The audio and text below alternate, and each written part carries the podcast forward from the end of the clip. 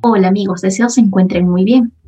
Les saluda Amón de Quinteros, abogada especialista en tributación. Hoy quiero comentarles respecto a la posibilidad de acoger a fraccionamiento y o aplazamiento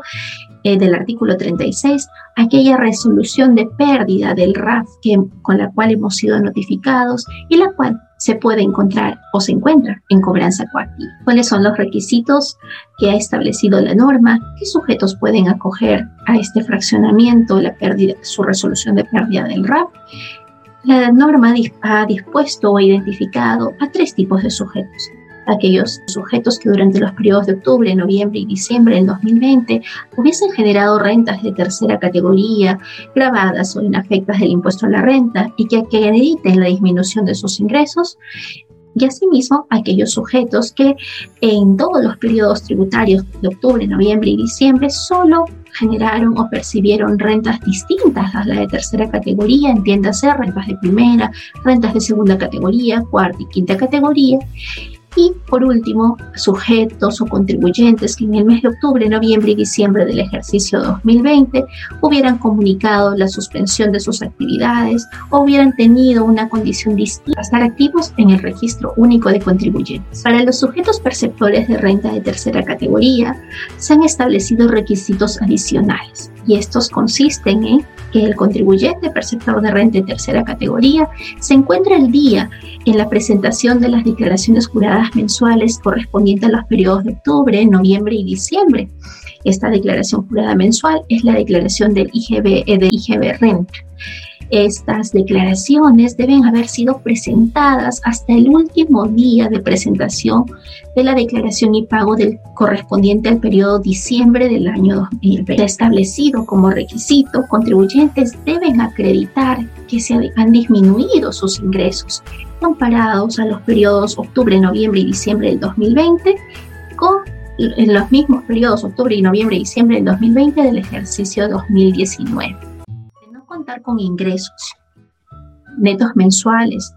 en los, en los citados periodos o de contar con ingresos netos mensuales. Solo en algunos de estos periodos, el contribuyente deberá considerar el importe mayor de los ingresos percibidos dentro del ejercicio y multiplicarlos por tres. Esto aplica tanto si es que el contribuyente no tuvo ingresos en octubre, noviembre y diciembre del 2019 o si es que el contribuyente no tuvo ingresos en octubre, noviembre y diciembre del 2020. En caso que el contribuyente no hubiera obtenido ingresos netos mensuales durante el ejercicio 2019, se presume que han disminuido sus ingresos. Para determinar si han disminuido los ingresos, se tendrán en cuenta los ingresos declarados incluso en las declaraciones juradas rectificatorias, siempre que éstas hubieran sido presentadas hasta el vencimiento del periodo de diciembre 2020. Cabe señalar que la norma establece que es los contribuyentes podrán acoger a fraccionamiento del artículo 36, esta resolución de pérdida del RAP, a partir de que SUNAT publique la resolución de superintendencia que apruebe las disposiciones necesarias para la correcta aplicación del decreto supremo. A partir de dicha fecha, hasta el 31 de diciembre, entonces podrán acoger esta de cumplir con los requisitos establecidos en el fraccionamiento del artículo 36, entre los cuales podemos, eh, debemos considerar que el contribuyente no debe tener hasta un día antes de la solicitud de fraccionamiento un saldo en la cuenta de detracciones mayor al 5% de la OIT, no debe encontrarse en procesos de liquidación judicial o extrajudicial. Asimismo, deberá presentar pues, este, este fraccionamiento a través de su de operaciones en línea. Que la primera disposición complementaria final señala que no es posible o no será posible que si es que el contribuyente acoge a fraccionamiento del artículo 36 esta resolución de pérdida del el RAF, pueda con posterioridad acoger a un nuevo fraccionamiento del 36 o un refinanciamiento esta, este último fraccionamiento respecto de la resolución de pérdida del RAF.